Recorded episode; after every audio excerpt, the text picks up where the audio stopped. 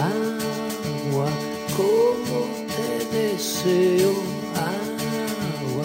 Muy buenos días, hermanas, hermanos. Saben que a mí me gustan las plantas y la verdad que no tengo mucha mano. A veces me olvido de regarlas, pero me encanta sacarlas cuando llueve y ver cómo reverdecen. Y últimamente me pasó que los días que llueve justo estoy en casa de mi mamá y no puedo sacarlas. Y pensando en esto, en significa el agua para la vida, se me ocurrió la reflexión de hoy.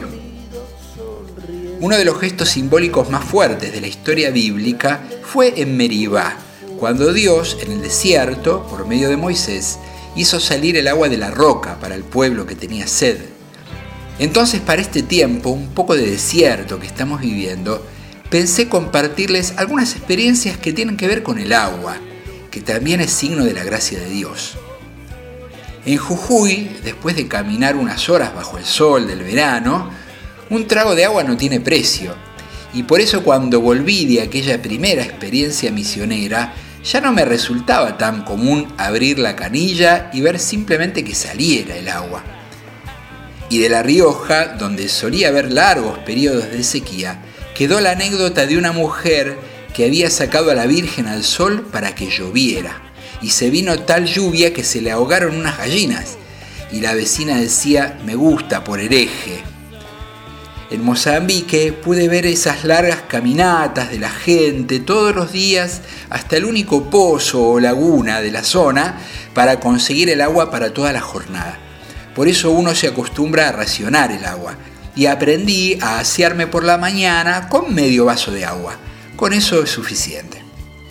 En la zona norte, allá por Chicualacuala, pueden dar testimonio las chicas de este grupo que han estado allí, el rito era diferente porque el agua llegaba con el tren una vez por semana y ahí se juntaba todo el pueblo en la fila con sus bidones, sus barriles, en un clima de alegría simplemente por la llegada del agua.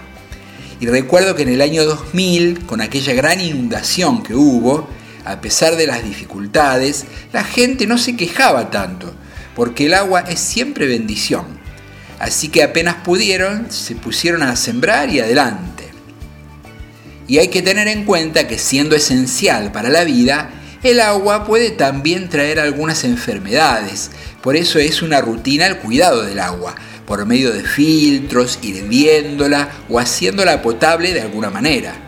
Cuando los misioneros salen de recorrida por las comunidades rurales, se llevan su agua, pero no porque no les guste tomar el agua de la gente, sino porque tenemos menos defensas que ellos y uno se puede ligar a alguna enfermedad a causa del agua. Y aprendí también a aprovechar el agua todo lo posible. Llenaba el tanquecito de agua para la ducha, pero al ducharme ponía una palangana grande debajo para contener el agua.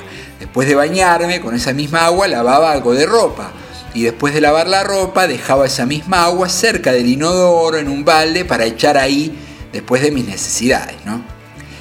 Pero no piensen que por falta de agua se baña menos, nada que ver. A mí que cuando iba a misionar acá en Argentina, en esa vida un poco de campamento, tal vez no me bañaba todos los días, resulta que en esas zonas rurales de Mozambique venía una señora que nos ayudaba por la tarde, Señor Padre, está el agua para el baño, un balde con agua caliente, así que a bañarse todos los días. Yo no soy experto en esto, pero no creo que haga falta saber mucho de ecología para ver que falta conciencia del valor del agua y que si bien el agua tiene su ciclo natural de renovación, tanto desperdicio, sobre todo la contaminación indiscriminada, produce mucho daño. Una escena muy linda del Evangelio es el encuentro de Jesús con la samaritana, a pleno sol del mediodía, cuando le dice a aquella mujer, dame de beber. Y luego se da todo un diálogo en el que Jesús termina diciéndole que Él tiene un agua que calma toda sed. También en la cruz dijo Jesús, tengo sed. Y no era solo sed de agua, sino sed de nuestro amor. Pidamos a Dios que nos siga dando esa agua que calma nuestra sed, la del cuerpo y la del alma, y que nosotros no perdamos la sensibilidad ante la sed de nuestros hermanos, en quienes vive Jesús la sed del agua para el cuerpo y la sed de la fe y el amor que dan sentido a la vida.